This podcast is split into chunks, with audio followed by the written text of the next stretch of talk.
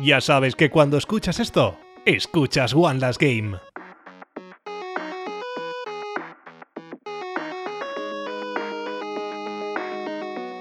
Buenas tardes y bienvenidos a One Last Game. Soy Sonia Valles y estoy con Amparo Rodilla y con Marco Meche. Buenas chicos, vamos a empezar. Tenemos noticias y parece ser que por primera vez hay alguna novedad buena. Pero no sé, Marc, ¿qué tienes tú por ahí? Eh, uf, yo. A ver, lo mío no son, no son noticias buenas. O sea, son ni buenas ni malas, simplemente es que es pues un poco de, esto de relleno, que es lo que nos tienen acostumbrados esta semana. Que es que Phil Spencer pues ha dicho dos cositas, ¿no? Ha dicho primero que no quieren aprovecharse de la avalancha de jugadores nuevos que están llegando a la plataforma con el tema del coronavirus, porque dicen que les resulta como una victoria agridulce, ¿no? No quieren. No quieren sacar beneficio de una pandemia y que se van a centrar en eh, los servidores y el correcto funcionamiento de la plataforma. Eso es una de las cosas que ha dicho. Y después, que esta es como dices, bueno, esta está guay, porque eh, piensas, eh, pues, un poquito de, de, ética en la marca y tal.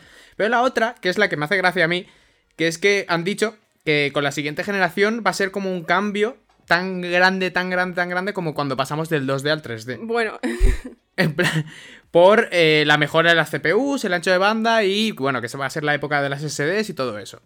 Ha firmado con toda su, toda su compañía que, va, a ser un cambio tan fuerte como el del 2D a 3D. ¿Qué opináis? A ver, sinceramente. Eh, un cambio tan bestia como el del 2. No creo yo que se hayan estado peleando tanto PlayStation y Xbox como pasó en aquella época, porque ya sabemos por qué pasó eso de, ese brutal cambio. Fue por el tema de la pelea de los 16 bits y de la competencia que había en la época. Pero vamos a ver, es que ya si el cambio de la 3 a la 4 fue ínfimo, ya no el cambio que vimos de la 1 a la 2 o de la 2 a la 3, de la, hablando de PlayStation o de la segunda la tercera generación. Hmm, yo creo que, en plan, lo habrá dicho para que veamos, o sea, porque yo supongo que el cambio sí que será más que el de la, 3 la Play 3 a la Play 4 o de la Xbox 360 a la Xbox One, que el cambio pues no era, no era tampoco demasiado. Entonces supongo que para resaltar que este cambio va a ser más importante que ese, pues ha dicho la burrada de que va a ser tan, tan exagerado como el de la... Pero bueno, habrá que verlo, habrá que verlo. Tampoco... Estamos hablando muy rápido. Habrá que verlo, habrá que verlo, a ver cómo, por dónde enfocan ese, ese cambio. Y ahora dinos lo gordo, dinos lo gordo, esto, esto es morralla, dinos, dinos lo interesante. Pero bueno, sí, yo traigo lo, traigo lo gordo que ya venís riéndos de mí, yo sabéis que quiero mantener la, la esperanza eh, aunque sepa la realidad, cuál, es bastante posible, cuál es la posibilidad más probable. y es que parece ser que, según Helmer ha publicado en el blog de, PlayStation, se ha confirmado tanto por Naughty Dog como por Sucker Punch Productions que eh, bueno, las fechas de lanzamiento oficiales nuevas tanto de eh, The Last of Us como de Ghost of Tsushima, juegos que se habían quedado un poco en el limbo de Last of Us retrasado obviamente, por todo el tema de la crisis, de la pandemia. Otra vez, efectivamente. gracias por recordarlo. Y bueno, pues las, las nuevas fechas que hemos tenido son el 11 de junio para The Last of Us y el 17 de julio para Ghost of Tsushima. ¿Están ahí? Ah, sí, están ya. A mí, a mí lo que más me sorprende de, este, de, esta noticia no son las fechas nuevas, porque igual las cambian, me da igual, no sé, tampoco, los, tampoco creo que los jueguen, no tengo una Play 4. Pero la tendencia que está teniendo Sony por publicar las cosas en su blog. En plan. Eh, tienes, tienen medios muchísimo más eh, interesantes. Pueden hacer vídeos, pueden hacer, currárselo un poco. Es que ya, ya desde el mando que lo llevan presentando todo en el blog. Y nadie mira el blog de PlayStation, quiero decir. Yo creo que es un tema de infraestructura. Porque también hace falta tener un sitio donde grabar. O sea, estamos viendo todos los anuncios con prese, con imágenes de galería. Yo creo que es un, tema, es una tema de una mezcla de eh, posibilidades y también, pues que eh, yo creo que lo están utilizando como una forma de como que sea más cercano, más eh, cercano a lo que eran los foros en épocas antiguas, etcétera. No sé, puede ser, puede ser que intenten hacer algo de ese estilo, de ese estilo, un tú a tú. Y siendo que no existe el E3, ni existe, parece ser de momento para Sony, ningún tipo de conferencia, así como sí que ha confirmado Xbox, que vamos a tener tanto en mayo como en junio pues supongo que esta sea su forma de, comunicar las cosas pues en píldoras. Claro, porque te, iba a decir, no, Xbox sí que puede, sí que va publicando vídeos y tal, pero claro, es que Xbox es Microsoft, Microsoft tiene muchísima pasta. Entonces, claro... A ver, que no vamos a decir que PlayStation es una pequeña... Pero es que me creo que haya la diferencia sea la suficiente como para que no se puedan permitir lo mismo que Xbox. Sí, también es cierto que, bueno, pues eh, la forma en la que Microsoft está llevando su comunidad y la forma en la que PlayStation está llevando su comunidad son completamente diferentes. Y en PlayStation también estamos teniendo pues una, dosificación de la información mucho más grande desde que se empezó a hablar de la PlayStation 5, ya lo sabemos. Eh, posiblemente nos saca un artículo dentro de dos días enseñándonos cómo va a ser el botón de encendido de la Play. Esto es por piedras. Y claro, hacer un vídeo para cada una de esas cosas, pues chica, a mí también me daría pereza.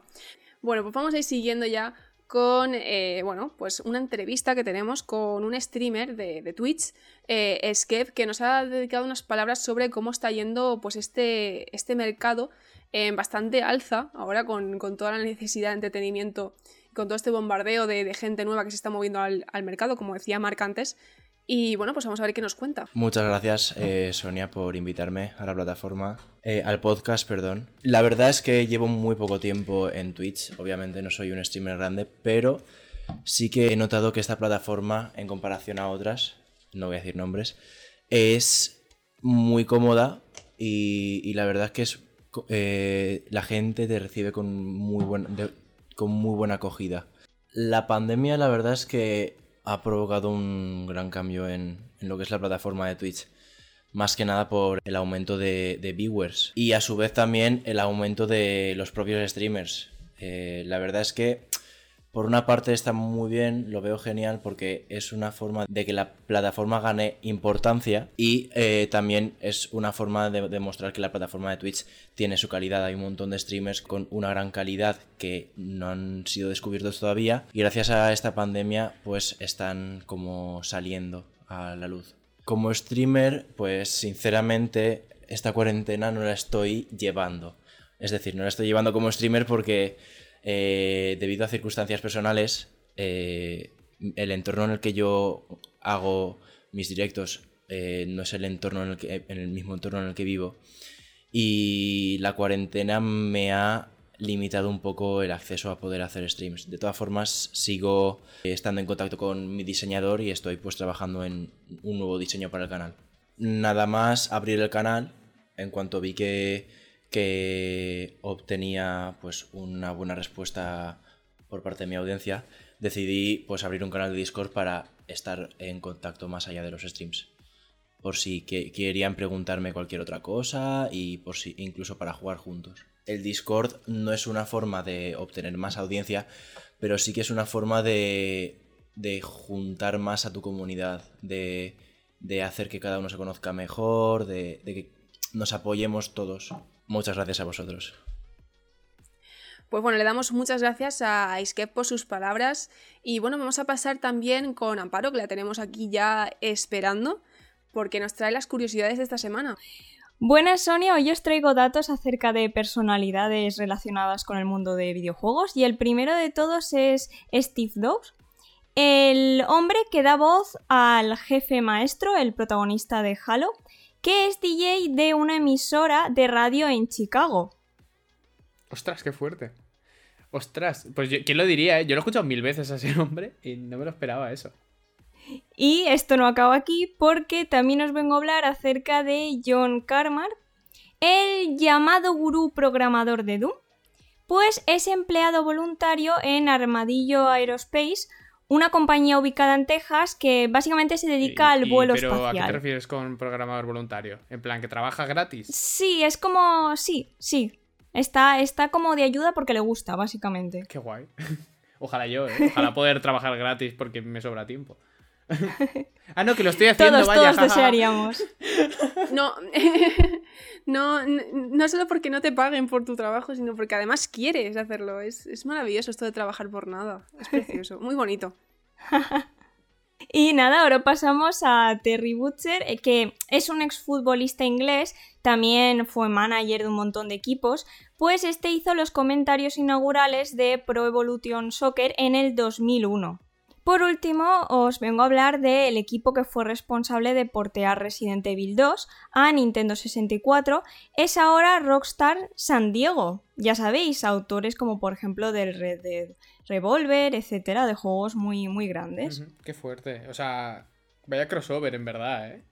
Nintendo, Resident Evil. sí, sí. Buah, qué fuerte. Sí, en el Resident Evil 2, eh, 1, el 1 fue para la GameCube, si no me equivoco, si no estoy yo loca. Estuve, bueno, dejándonos ya de lucubraciones.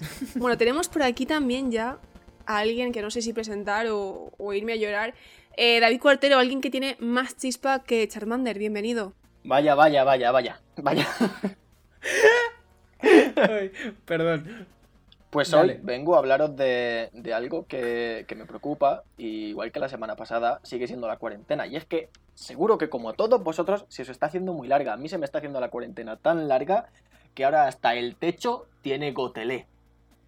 Si no lo entendéis el chiste, mejor porque es muy asqueroso. Bueno, Alejo. No me hagas esto, no me hagas esto. Vamos a dar paso a, cosas que interesan de verdad y es eh, lo que a mí me pasa en cuarentena. Lo que me está pasando a mí esta cuarentena es que a raíz de tener que estar todo el día en mi casa con mis padres, estoy reviviendo cosas de cuando era pequeño. Y no sé si a vosotros os habrá pasado esto de que cuando erais pequeños vuestros padres os ayudaban a hacer los deberes. En mi caso era mi padre. Y claro, él mm, me lo explicaba y yo como era más tonto que un pinta y colorea de una cebra, pues no me entraba. Y me pegaba, él me pegaba porque estaba ya hasta los cojones de estar allí encerrado conmigo. Y, y yo lloraba, yo lloraba y con la boca llena de babas y los ojos llenos de lágrimas, yo le decía, pero papá, no me pegues, explícamelo. Y claro, no, no me lo podía explicar porque él tampoco tenía ni puta idea y me daba otra vez para ganar tiempo a ver si se le ocurría algo. Y no se le ocurría, Joder. así que me volví a dar y, y ya me decía con ese tono que tienen los padres, decir, que te lo explique, que te lo explique, y lo dejaba ahí, y lo dejaba ahí. Así que era, era, fue duro, fue duro. Para mí la, la primaria fue dura. Hostia, qué trauma, No, cabrón. ahora, ahora me río, pero, pero, todo, la vida da muchas vueltas, la vida da muchas vueltas. Y eso os lo contaré al final, pero no os penséis que mi madre era mucho mejor. No, bueno, un poco sí mejor que era. Pero el caso está en que mi madre me preguntó hace unos días eh, que qué significaba abuado. Que para quien no lo sepa es que una persona que parece un búho, que en nuestro caso seremos todos porque tenemos la cara pegada al ordenador. Y bueno, yo Sí. como una persona normal de nuestra edad, o una persona normal de este tiempo, saca el móvil y lo busca, ¿verdad? Pues su primera reacción, en vez de darme las gracias, fue decirme, nah, en vez de coger un diccionario, vas a que te lo diga el teléfono. ¿Sabes? Así como si fuese algo malo aprender, aunque fuese con Google. Y aún encima era para ayudarle. Y al rato me dice, búscame una receta en internet que lleve salmón. Y le contesto, búscalo en el recetario. Me da, es que me da igual, yo soy súper vengativo. Aunque me perjudicase a mí, porque yo también tenía que comer y tenía hambre, las cosas como son. Pero yo soy vengativo y no podía dejar las cosas así. Y, y como la vida da muchas vueltas, al rato me viene mi padre y me dice, David, explícame cómo va el teléfono, que no sé cómo se borran los mensajes. Y yo lo miro, yo lo miro, y acordándome de lo que me hizo de pequeño, lo miro y le digo, que te lo explique, que te lo explique sin motivos, ¿sabes? Porque no estaba enfadado, no me pasaba nada. Pero yo me acordé y tenía que devolvérselo. La moraleja de esta historia, no hay que ser vengativo, ¿sabéis por qué? Exactamente, porque te quedas sin comer y te llevas a ir con una hostia. Wow. Ay, señor. Porque te la llevaste igual.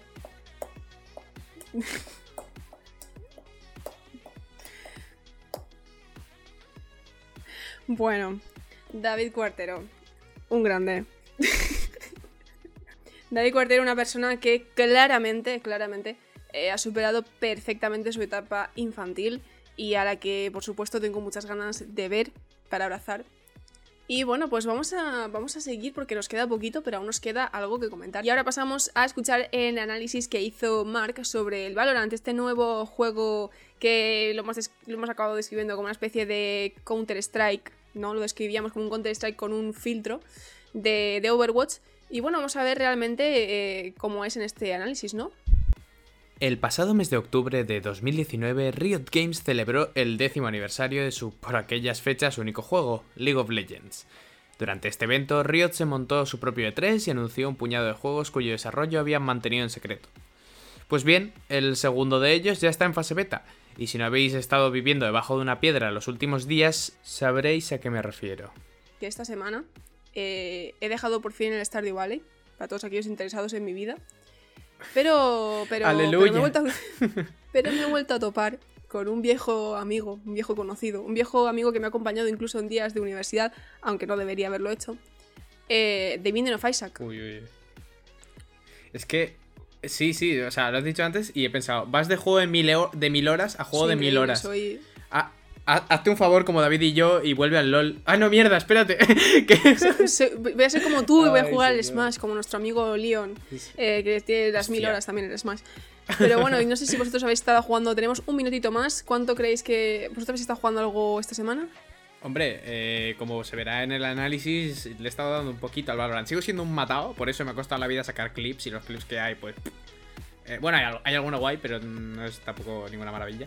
Lo que has Pero, comido sí que han sido muchas pipas, ¿cierto? Mientras jugabas. Ostras, pero... Y algunas almendras. A ver, es realmente solo como en streaming por mi salud. porque, porque, madre mía, qué La barbaridad. sal, la sal en sangre que tienes que tener no debe de ser normal. Eso sí, me he comprado, me he comprado dos paquetes nuevos y el, el análisis de mayo yo creo que lo salvo. Voy a, voy a tener ahí variedad. Bueno, pues hasta aquí llegamos ya. Sabéis que estos juegos pues se recomiendan, así como igual que jugamos los recomendamos para vosotros. Recordad que podéis ver mucho más de, toda este, de todo este contenido en Twitch. También en- podéis escuchar nuestro podcast en iBox. Nos podéis escuchar todos los jueves a las 8 en la radio de la UPV y encontrarnos en nuestras redes sociales arroba OneReloaded en Twitter y arroba en Instagram. Buenas tardes y nos vemos en el próximo programa.